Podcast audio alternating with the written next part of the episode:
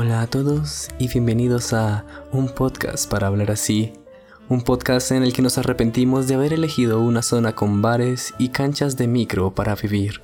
Ay, pero es chévere cuando... No, es que si no hubiera pandemia de pronto lo habríamos disfrutado, pero como hay pandemia, lo único que nos llega son como gritos de jugadores de fútbol que no sé, parece cómo hacen para jugar a la una de la mañana. A la una de la mañana están Los jugando. escuché la otra vez a la una de la mañana y yo decía, wow. Yo normalmente los escucho hasta las 11. Yo creo que a la una son sus pesadillas. Usted ya tiene sueños con los jugadores de fútbol. Y es como, no, por favor. No, Cristiano, por favor, no hagas gol. y, y los bares, pues, era una buena razón para venirse a una zona chimbita de Bogotá, pero no se pudo disfrutar. Y ahora estamos atrapados con bajos en nuestras paredes y jugadores de fútbol empedernidos y frustrados. Ya, también creo que no la pensamos bien. Porque, o sea, si vivir cerca de los bares es conveniente para la ida y la de vuelta. Pero todos los días que no vayamos, nos supamos la rumba de los Además, demás. nosotros somos tremendos nerds y vamos a farrear una vez cada Tres meses. tres meses.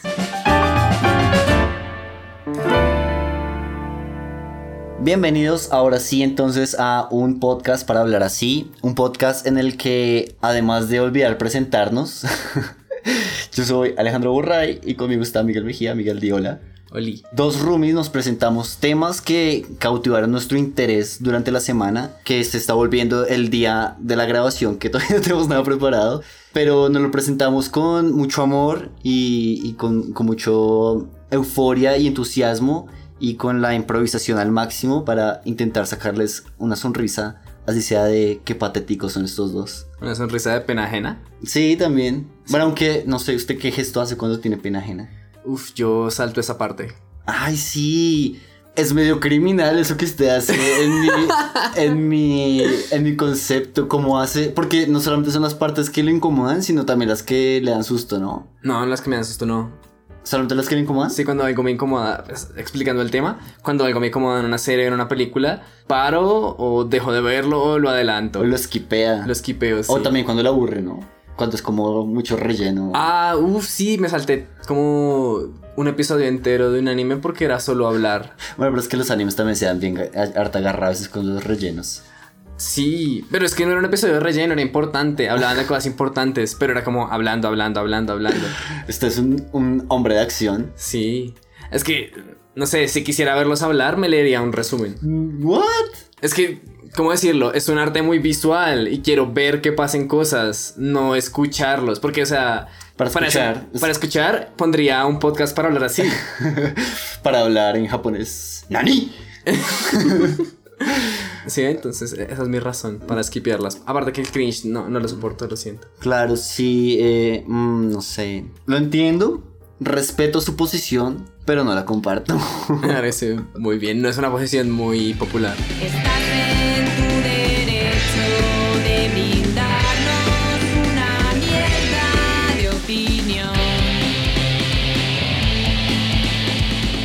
Pues me alegra entonces haber evadido tema sexual otra vez, para que luego la gente no se siga quejando en los comentarios. Pero tenía que nombrarlo, ¿no? ¿Qué? Que hay sexo en el podcast. Hay sexo en todos lados, Miguel. Eso es lo que nos dejó nuestro héroe y salvador Freud. Eso es lo que no saben nuestros oyentes. Lo que no ven, que grabamos el podcast desnudos. Pero porque tenía que darle esa información. Ahora, ahora, ¿qué van a pensar de nosotros? Que se calor en el apartamento. ¡Ay! ¡Hace calor o soy yo! Vamos a empezar entonces ahora sí en forma y vamos a llamar a um, Nuestro asistente personal. nuestro asistente personal que estuve probando hoy antes de grabar. Ujú. Ok, Bobo. Lanza una moneda. Ese yo. Empieza usted. Ay, sí, porque para los que no han estado siguiendo capítulo a capítulo, siempre que es sello soy yo, siempre que es cara es Miguel. Porque yo soy la cara del podcast. Y yo soy el Sello. sello, de calidad. Ajá. Guiño, guiño. Quiero empezar entonces con un anuncio que se leyó a mediados de 2014 en internet. Eh, está en inglés, entonces voy a hacer mi mejor esfuerzo en traducirlo en tiempo real. Wow. Aunque es mentira porque ya lo tenía traducido. Fue tiempo real en el pasado. Fue tiempo real en el pasado, es verdad. el título del anuncio decía: Dama gentil busca ermitaño ornamental. Ok. Y el anuncio dice: Yo, una dama, de buena cuna y en la flor de la juventud, poseedora de vastas fincas y propiedades, incluyendo una cueva natural bajo una cascada en medio de mis jardines edénicos, de refinada sensibilidad y disposición melancólica. Tú, un ermitaño ornamental, no menor de 30 años ni mayor de 50, poseedor de una gran barba canosa, verdadero amante de la soledad, no afectado por ninguna enfermedad social. ¿Social o sexual? Social. A ver, yo creo que es importante tener ambas. O sea, Eh, tener- estar libre de ambas. realmente no. Y ya vamos a ver por qué. No va a terminar de leer el anuncio aún. Vamos a seguir leyendo partes a través de lo que lo va a contar. Ujú. Pero sí quiero empezar a explicar lo que hay detrás de esto. Si bien puede parecer extravagante que alguien, sin importar si es dama o caballero, esté buscando a otra persona, sin importar si es un ermitaño o no, para dejarla de ornamento, este anuncio de Craigslist se explica si nos remontamos a Europa en el siglo XIX, donde existía un trabajo hoy extinto. Un trabajo ya extinto del siglo XIX. No sé cuál sea. Recoger los cuerpos de los duelos. ¡La cabeza perderéis! Los vamos a degollar y no se podrán salvar. Las rosas blancas del jardín pintaron de carmín. No, me alegré que no sepa porque tenía, con lo curioso que es usted, me temía que pudiera saber de lo que le iba a hablar. Pero quiero hacer un pequeño paréntesis para explicar qué es Craigslist, para la gente que no sabe. No existe un equivalente aquí en Colombia, creo, pero más o menos es como unos clasificados online y la gente lo usa ya como para vender servicios o poner propiedades como...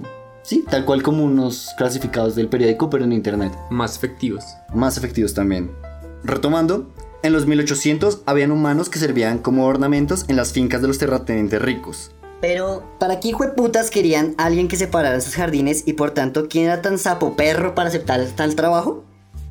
Es una buena pregunta, Miguel. Esta persona desempeñaba el papel del, abro comillas, desabrido guardián en túnica de la flora y la fauna, cierro comillas. Ah, porque interesante. Me gusta porque es como darle un toque muy mitológico a tu jardín. Como Ajá. tengo un jardín. Ah, un jardín edénico. Y usted es el guardián del jardín. Ah. Por ahí va, por ahí va. Esa persona era preferiblemente un anciano canoso, al que no le importaba vivir en reclusión y renunciar incluso a la higiene personal básica. Es decir, los ermitaños eran quienes mejor encajaban a dicho perfil. Oigan, ¿y ese puerco? ¿Qué has dicho? Oh, oh, lo llamo puerco. ¿Me hablas a mí? No sé nada. ¿Me hablas a mí? Se armó la gorda. Yo soy un cerdo decente, no soy un puerco. ¡Ah! Es un poco difícil de entender, yo sé, como que en este momento deben estar así como qué putas me está hablando este man y qué vergas función cumplía esta persona. Pero, pero quédense conmigo un momento, vamos a ir explicándolo.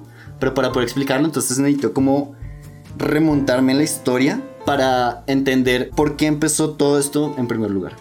Vamos a volver otra vez a la Inglaterra gregoriana, que si no estoy mal ya había abordado el capítulo pasado o el antepasado. Pasemos por ahí. En algún momento hemos pasado por Tengo ahí. como una obsesión con Inglaterra gregoriana y sé que la he mencionado así como la isabelina y alguna otra Inglaterra. Hay varias Inglaterras. Mi favorita es la gregoriana, aparentemente. Ok. Pero entonces retomando, fueron dos tendencias las que crearon un momento en la historia propicio para este fenómeno. La soledad y las muestras manifiestas de riqueza material. Los terratenientes más ricos deseaban extensos jardines bien decorados en su propiedad y lo usaban no solo para mostrar su buena situación financiera, sino las costumbres sociales existentes como la melancolía. Es decir, querían mostrar que estaban solos. Como Y tristes. me siento tan solo y triste que necesito a alguien solo y triste en mi jardín para que sepan que estoy solo y triste. No porque precisamente ellos no estaban solos y tristes y necesitaban a alguien que los representara por ellos. ¿Por qué? Vamos por allá. Los círculos de la élite veían a la melancolía como una especie, una forma de tristeza mucho más introspectiva y profunda que le da como una marca de inteligencia y por ende buscaban asociarse personalmente con este sentimiento cuando les fuera posible. Para ellos la propiedad física presentaba una vía fácil y obvia para dar vida a esta virtud social. Era como, para ellos, la melancolía representaba una serie de cualidades que, digamos, para asociarse con ella sin ser ellos melancólicos, ponían a alguien como representando su propia melancolía. Claro, lo Es artístico. sí, sí, sí. Hay muchísimos tipos de hombres, demasiados. Cada uno de ellos tiene su propia forma de ligar con las mujeres, pero por supuesto hay una clase, un tipo en general, que normalmente se las lleva a todas. ¿Quién es él?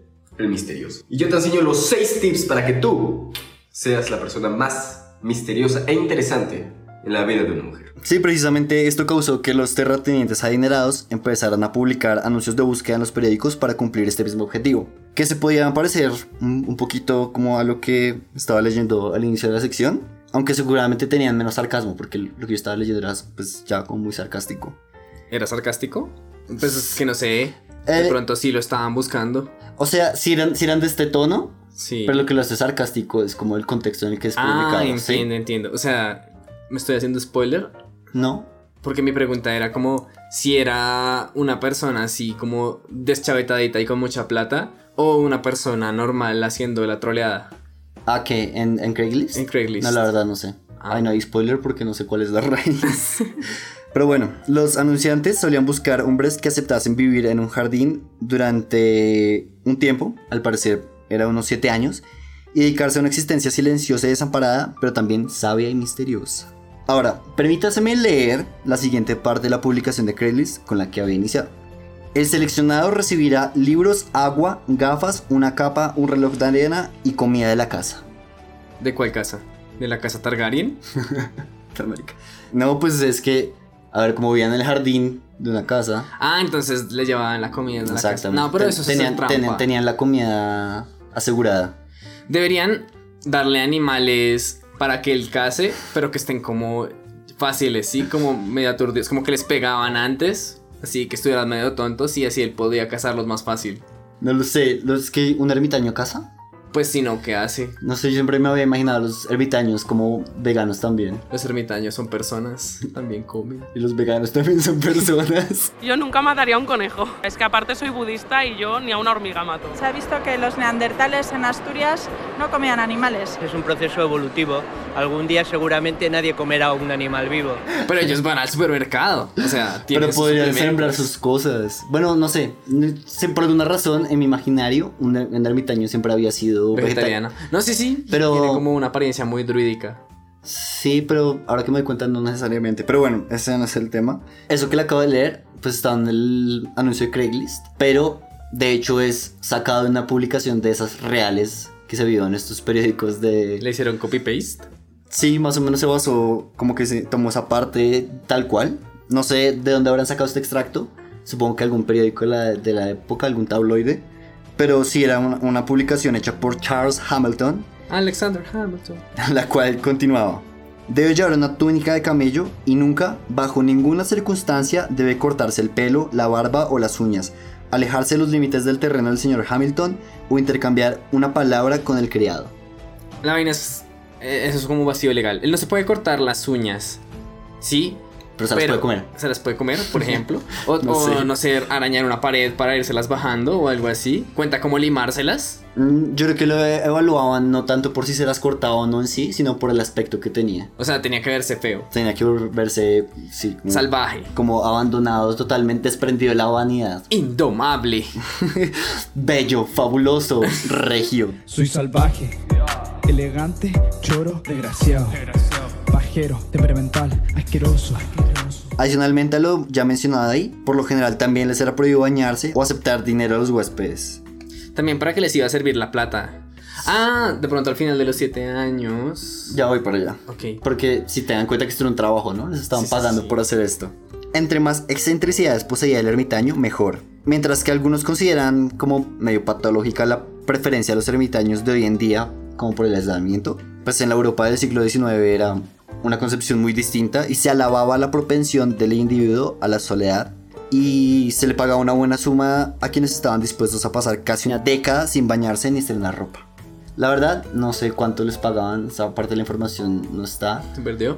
A la. Pararararara. Supongo que pude haber hecho tres segundos más de investigación. no, mentiras, no. Simplemente no me lo encontré, pero supongo que era una suma muy cuantuosa y disfrutable.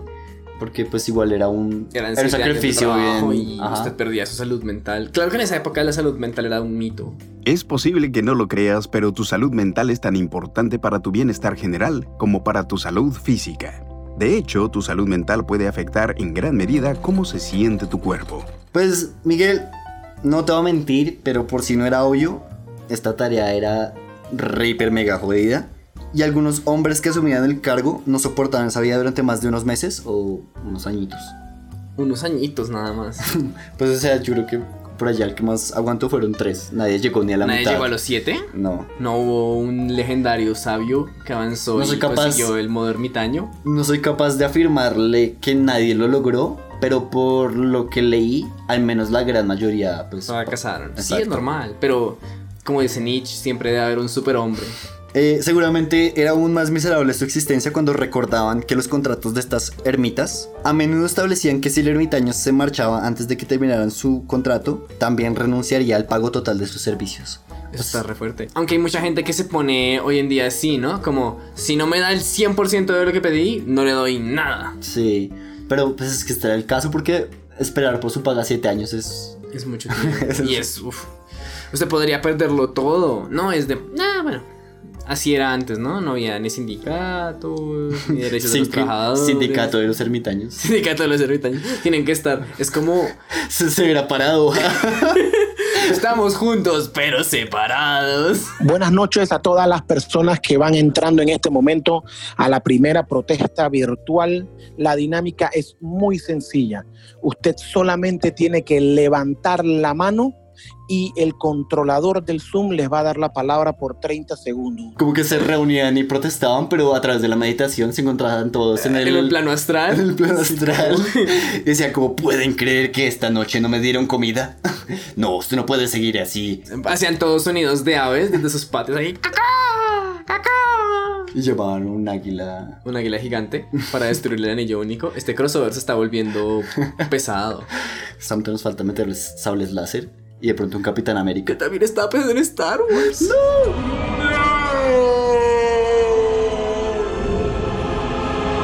El excentricismo de estas personas poderosas llegaba al punto en el que fabricaban, de alguna forma u otra, una cueva o cualquier otro recinto huraño en el que vivían estos ermitaños ornamentales dentro del jardín. O sea, esto ya lo había mencionado, pero no hice énfasis en, en eso, pero es como que usted entraba a la casa de unas personas y la persona poseía una cueva, o sea, no solamente el ermitaño, sino la cueva en la que vivía el ermitaño. Y pues bueno, para los ermitaños ornamentales, vivir ahí hacía que su vida fuera muy simple, muy práctica, ¿no? O sea, realmente no les hacía falta nada porque tenían todo comida, o sea, no se iban a dejar morir tampoco.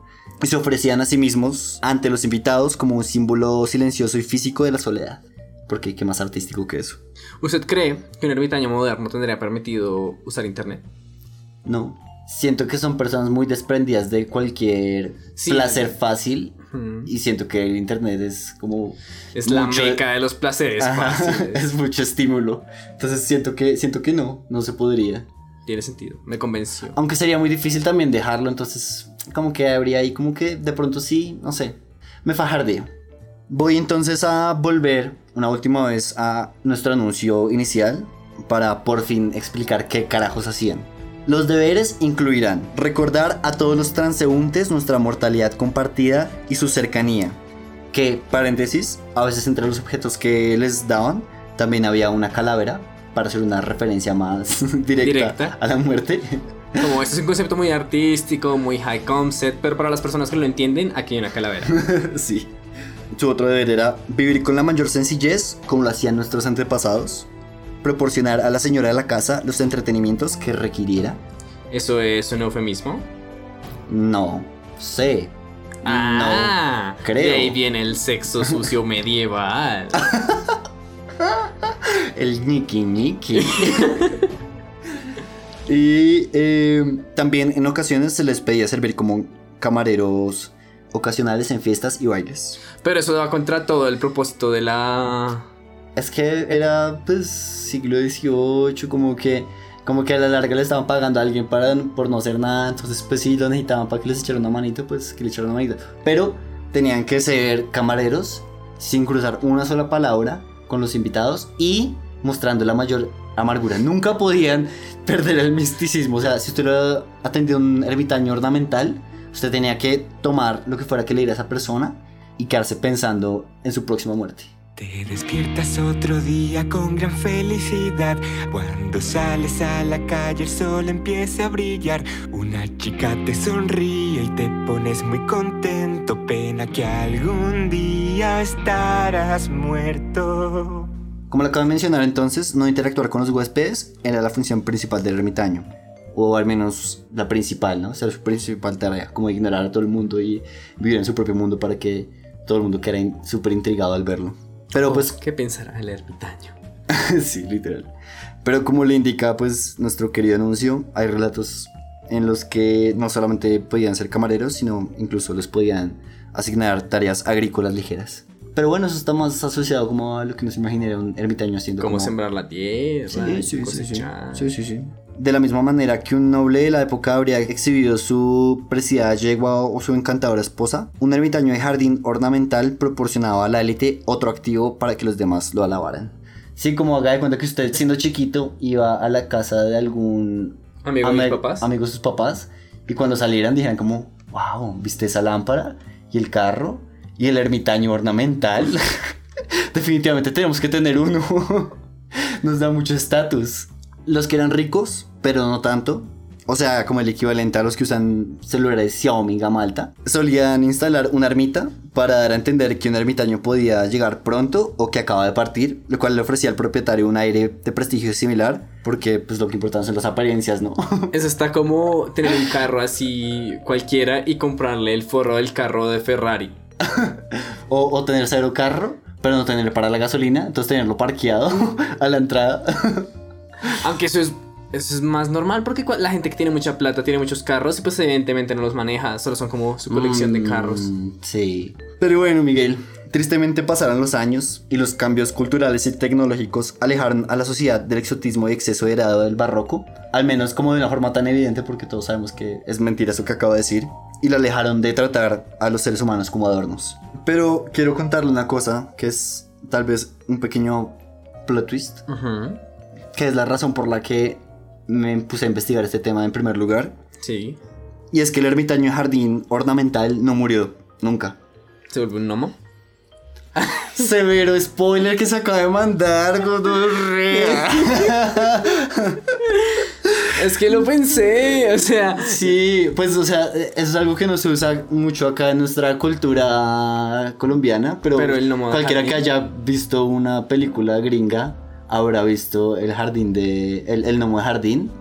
Y sí, a través de los años, el símbolo, aunque no se dejaron de contratar ermitaños para esto, se materializó en cerámica y un objeto al menos bastante kitsch. Y, y se volvió el gnomo de jardín. Pero entonces el gnomo de jardín es una contradicción porque ahora son felices. O sea, en el camino no solo perdieron su humanidad, sino su propósito. Igual, así no sea como directamente la representación de la muerte y de, y de De la, la soledad. sí. Usted al menos se, se cuestiona. O sea, es un objeto inquietante. ¿Qué es eso?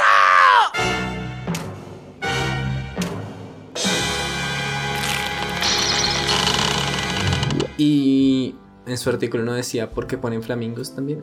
No. Pero es una buena. Es la versión española. en España contrataban flamingos.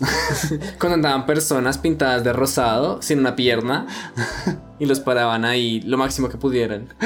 y los ponían a bailar flamengo.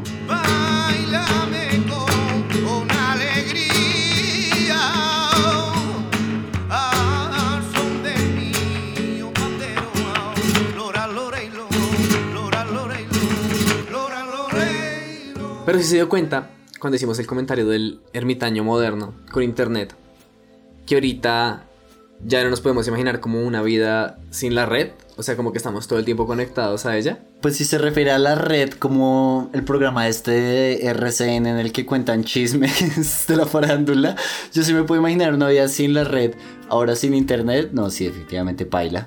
¡Hola, hola, hola! ¡Qué bueno que estén de nuevo aquí con nosotros! Inicia un nuevo fin Sábado. de semana de la red para todos ustedes.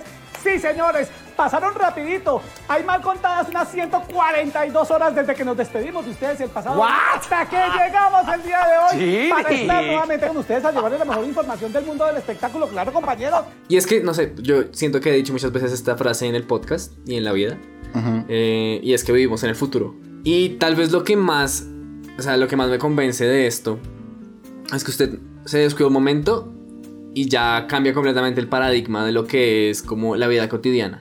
Sí, Sino mire, mire nosotros que usamos un asistente personal para decir quién elige qué tema. O sea, lanzamos una moneda con un dispositivo electrónico. Es porque es más práctico. Es verdad, porque luego no toca ni buscar la moneda, ni guardarla. Sí, o sea, se ha hecho más parte de nuestras vidas. Y eso es, al fin y al cabo, lo que se conoce como Internet de las cosas. ¿Sí? Ajá, Tenemos ajá. una cosa que está conterna- conectada a Internet. Y es como parte de nuestro hogar. Y es un tema que quería abordar hoy porque tiene unas particularidades interesantes. ¿El Internet de las cosas? Sí. Ok, sí. A diferencia de cualquier otro tema en este podcast, es algo de lo que sé un poco al respecto. Y es lo interesante del tema. Que se veía como algo muy futurista. Ok, sí, entiendo su perspectiva de esto pudo haber sido un capítulo de Black Mirror, pero ahora nuestra realidad. Exactamente, como que nosotros vimos el cambio en el que esto dejó de ser ciencia ficción y se volvió la realidad. Sí, es cierto, es cierto. Como tal, digamos, podemos definirlo un poquito más. ¿Qué es Internet de las Cosas? Internet de las Cosas describe la red de objetos físicos, de ahí el cosas, que están integrados con sensores, software y otras tecnologías con el fin de conectarse e intercambiar datos con otros dispositivos y sistemas a través de Internet. Pues ya las luces se pueden prender con el asistente, los televisores también, y no les puedo decir como qué programa uno quiere ver en Netflix. La aspiradora robot que algún día tendremos todos en la casa cuando sean más eficientes y asequibles. Económicas sobre todo. Pues sí, ya hacen parte como el, ya hacen parte del panorama tecnológico, por así llamarlo. Ahora la pregunta es, ¿existe algún vibrador? ¿IoT? ¿IoT? Seguramente sí. Como, ok Google, dame placer. Ok, aquí tienes un podcast para hablar así. Pero mire, hablando de Google, justamente le quería traer aquí la propuesta de Google, o como digamos su cara principal a la hora de vender Internet de las cosas en los hogares. Ok, Google no nos patrocina y si alguien de Google está escuchando esto, recibimos ofertas, aunque nunca nos va a escuchar Google. Entonces, por ejemplo, la propuesta de Google, que en realidad no es de ellos, la compraron a otra empresa, es Google Nest, que lo compraron de Nest, entonces para volverlo Google le pusieron Google antes. ok, Lo bueno es que, o sea, si usted tiene una buena idea, al menos el nombre se va a conservar, porque Google cuando los compre va a ponerle Google enfrente y ya. Ok, aquí tienes un Google para hablar así, el podcast donde dos amigos venden mis productos porque, para mí, nunca es suficiente dinero. Besitos y sigan este buen podcast. Google Nest, que anteriormente digamos la marca era Google Home, es una marca de Google LLCC que se utiliza para comercializar productos para el hogar inteligentes, incluidos altavoces inteligentes, pantallas inteligentes, dispositivos de transmisión, termostatos, detectores de humo, enrutadores y sistemas de seguridad que incluyen timbres, cámaras y cerraduras inteligentes. a mí me pasó un poco algo con esto y es que suena súper increíble, pero a la vez es como medio aburrido. ¿Por qué? Porque son, son Como cosas de la vida diaria, ¿no? Pero son objetos aburridos, es como un termómetro inteligente. ¿What? Pero mire, ese fue el que más me llamó la atención porque usted dice como que hace el termómetro inteligente, ¿no? O sea, ¿para qué carajos voy a necesitar uno? Miguel, estás muy caliente. Y usted, ya sé. Pero mire, por eso fue justo ese del que traje información extra. El Nest Learning Thermostat es un termostato electrónico programable que optimiza la calefacción y la refrigeración de hogares y empresas para ahorrar energía. Oh. Se basa en un algoritmo que durante las primeras semanas los usuarios deben regular para proporcionar el conjunto de datos de referencia. Como quien dice, usted las primeras semanas le dice al termostato, está muy caliente o está muy frío y él va bajando y subiendo tratando de aprender no solamente cuál es la temperatura ideal para usted, sino también su horario de trabajo en la casa. O sea, como a qué horas usted está en la casa. Ok, o sea, cuenta con que usted le enseñe qué tan caliente le gusta estar a usted. Exactamente.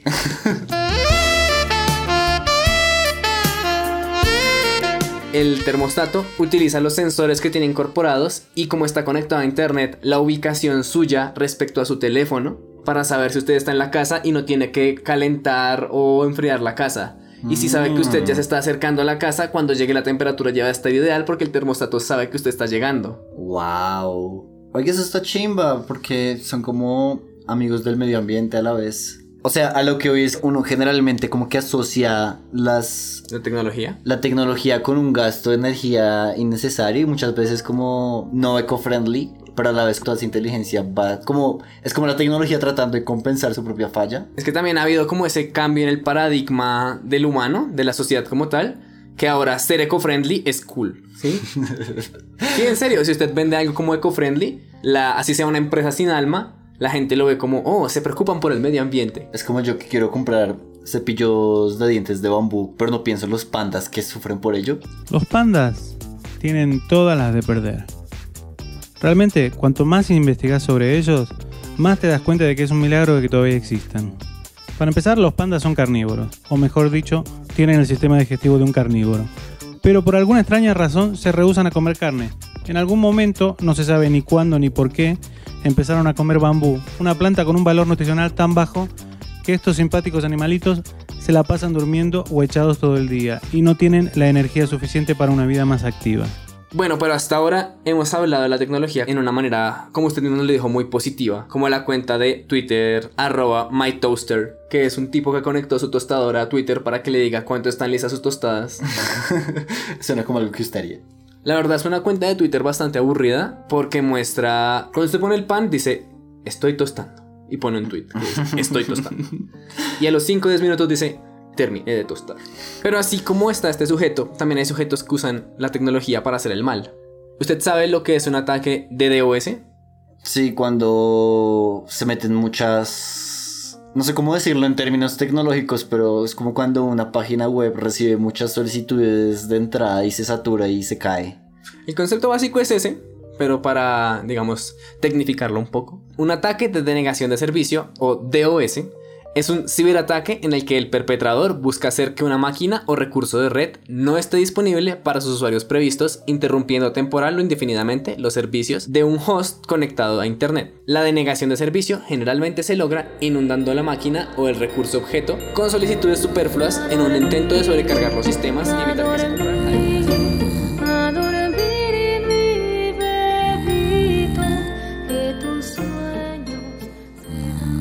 Eso ha sido la parte más técnica que se ha escuchado en este podcast jamás. Trataremos de evitarlo en el futuro. Un ataque distribuido de denegación de servicio, el ataque DDoS, es un ataque en el que el tráfico viene de muchas partes. Entonces, como quien dice, no es solamente usted atacando muchas veces, sino que tiene muchas fuentes atacando la misma parte. Ok, es como si usted en Age of Empires... Sí. en vez de mandar sus soldaditos a atacar como muchas partes los mandará todos a un solo edificio. No tiene nada que ver ahora que lo pienso. No. Pero puedo usar Age para ilustrarlo. Un ataque DOS es como si usted mandara todos sus soldaditos a atacar el mismo castillo. Pero por un solo lado. Ok. Un DDoS es que manda muchos soldaditos por varios lados a atacar el mismo castillo. Ok. Entonces ya no lo pueden cerrar la entrada porque tiene tantas entradas que mientras cierran una, lo atacan por otra. Ok, ya, ya. Desde 2014 ya se han visto casos de quienes usan software instalado en IoT como herramientas para realizar este tipo de ataque. ¿Qué quiero decir con esto? Quiero decir que en 2014 hubo alguien que se conectó a un montón de tostadoras y las hizo hablar con una página web para tumbarla. ¿Qué? En lugar de hacer que un computador mande como el Mm, ya, ataque.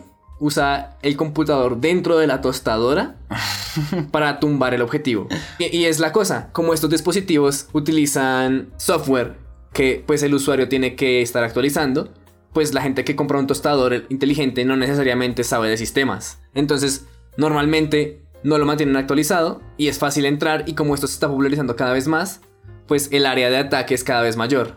Mm. Uno pensaría que es muy raro, pero en realidad desde el punto de vista técnico es muy fácil. Porque estos dispositivos como fueron hechos, digamos, para hacernos la vida fácil, si uno simplemente como quiere que se conecte a internet y tenga todo, tienen una cosa que se llama UPnP, que es Universal Plug and Play. Es como simplemente conéctalo y ya, sirve, ¿sí? Por eso, por definición, se pasa un montón de protocolos de seguridad. Ok. Entonces, si usted conecta algo y ya está conectado a su cuenta de Google, a su cuenta de Facebook, a sus, a sus correos, a su red Wi-Fi, si alguien tiene acceso a ese objeto, tiene acceso a todo lo suyo. Ya saben, no conecten su tostadora a Facebook. Suena loco, pero le juro que en 10 años va a ser algo muy normal como, ay, miren que mi tostadora publicó en mi muro de Facebook que tenía el pan tostado y yo quería deshabilitarle eso, ¿cómo hago? Hay una gran contradicción en lo que acaba de decir y es que en 10 años no va a existir Facebook. Ah, no. Bueno, la red social que existe en ese momento.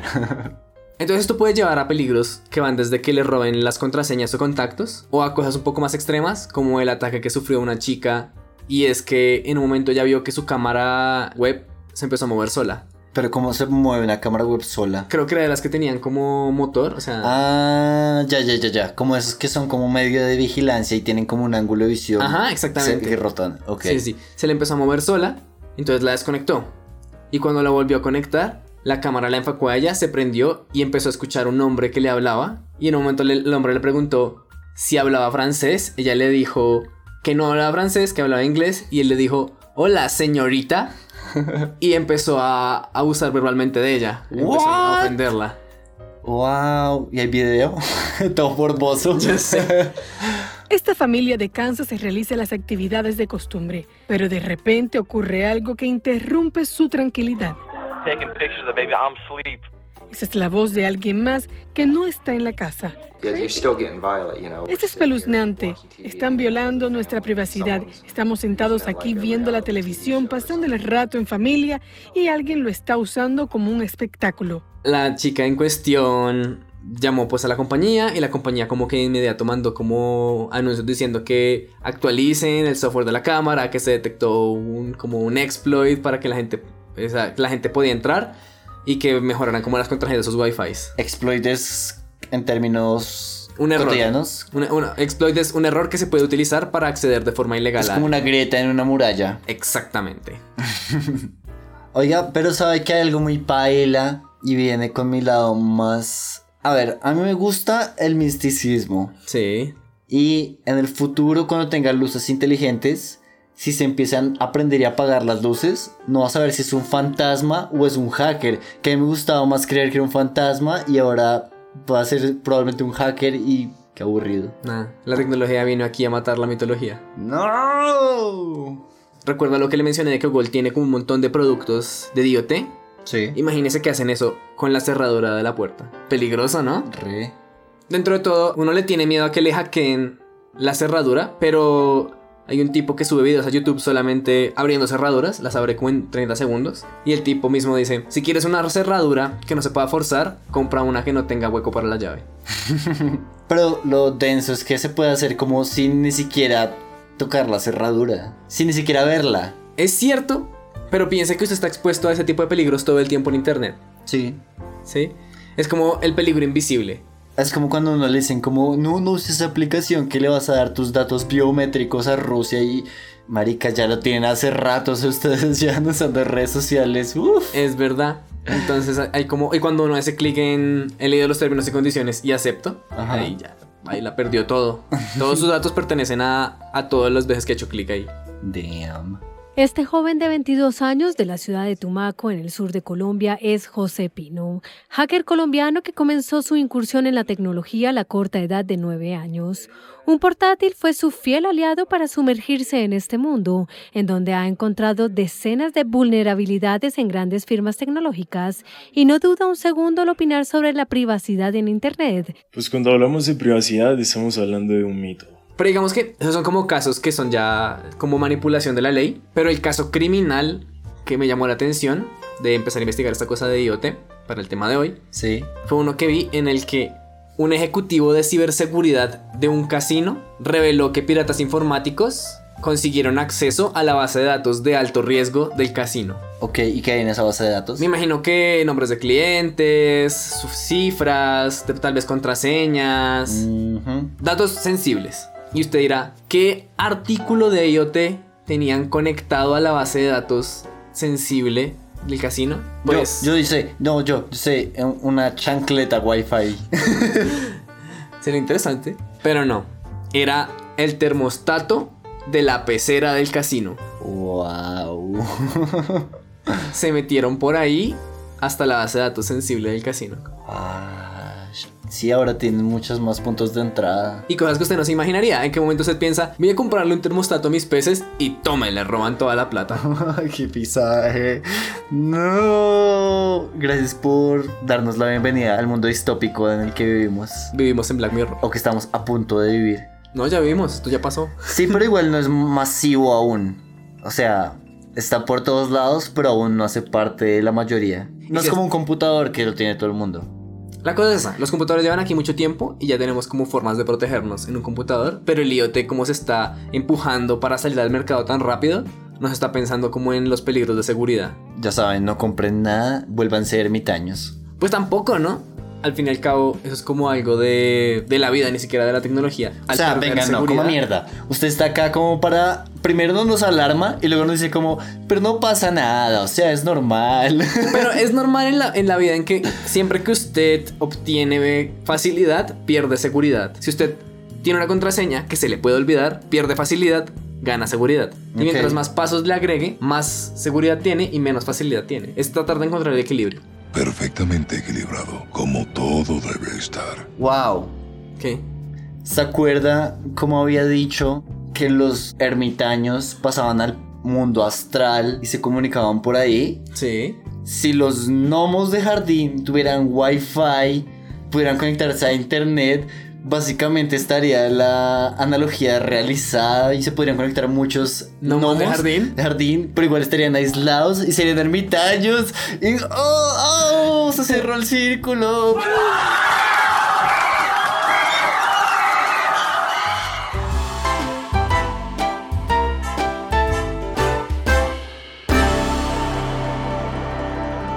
¿Sabe que recordando lo del ataque de DOS, que son muchas personas atacando un solo servidor o una sola, una sola cosa? Me acordé de este incidente que hubo hace poquito de usuarios de Reddit que se pusieron de acuerdo para subir el precio de GameStop, de las acciones de Ah, sí, GameStop sí, sí. y joder la bolsa de valores a la gente, a los grandes titanes de la bolsa de valores. Sí, sí, sí. Como que me, me hace pensar en la fuerza que tiene una gran cantidad de lo que sea El pueblo unido jamás, será vencido. algo así. Pero también me acuerda como a esta frase de darle a infinitos monos, infinito tiempo e infinitas máquinas de escribir y eventualmente escribirán una obra de Shakespeare. Hacen las cosas tan al azar, pero durante tanto tiempo y son tantos que alguna vez alguno al azar va a escribir a Shakespeare. Sí, sí, sí, sí, sí. Sí, sí. Mire que eso se cumplió una vez en la vida real. ¿Un mono escribió una obra de Shakespeare? No, un mono venció a la bolsa de valores. ¿Qué? Es un dato curioso, no es suficiente para un tema, pero le Sí, vengo a- Esto le iba a decir como suena como que va a ser otro tema completamente. No porque es algo muy, muy pequeño, es simplemente Raven, una chimpancé de 6 años, se convirtió en la administradora número 22 de dinero más exitosa en Estados Unidos. Qué putas. Después de elegir sus acciones lanzando dardos a una lista de 133 empresas de internet.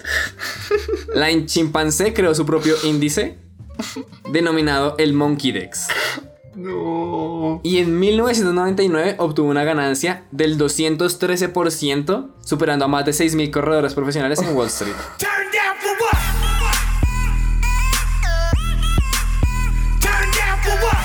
Oiga, qué chimba.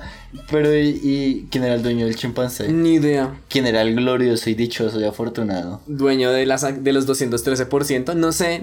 Quedó ahí como un dato curioso. Si yo tuviera una veterinaria, Sí. además una veterinaria ilegal, porque no sé si una veterinaria tenga permiso de tener un chimpancé, Creo que hay otro tipo de veterinarios para eso. pondría definitivamente como parte de mi plan de financiación a este chimpancé a tirar dardos. A ver cómo le da. Sí, uy, aunque también hay mucho riesgo, ¿no? Pues es, la- es al azar. Obvio, obvio es al azar, pero si usted medio sabe lo que está haciendo, tiene más índice de éxito. La cosa es que si si usted sabe, o sea, al chimpancé le pusieron 133 empresas, pues usted podría poner las 133 empresas que usted cree que van a ir bien. Entonces ya desde ese lado, el chimpancé tiene más posibilidades de ganar. Sí, o sea, simplemente era alguien muy bueno. O sea, era tan bueno que puso un chimpancé a tomar las decisiones finales. O era un excéntrico millonario que dijo, ah, miren, tengo tanto dinero que voy a poner a este chimpancé a manejarlo. Me imaginé como así, como todo un montaje televisivo al respecto y el chimpancé así como Con en la corbata. oficina con corbata.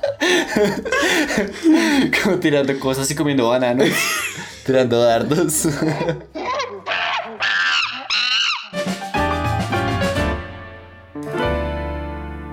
Y bueno, eso fue todo por este episodio de un podcast para hablar así.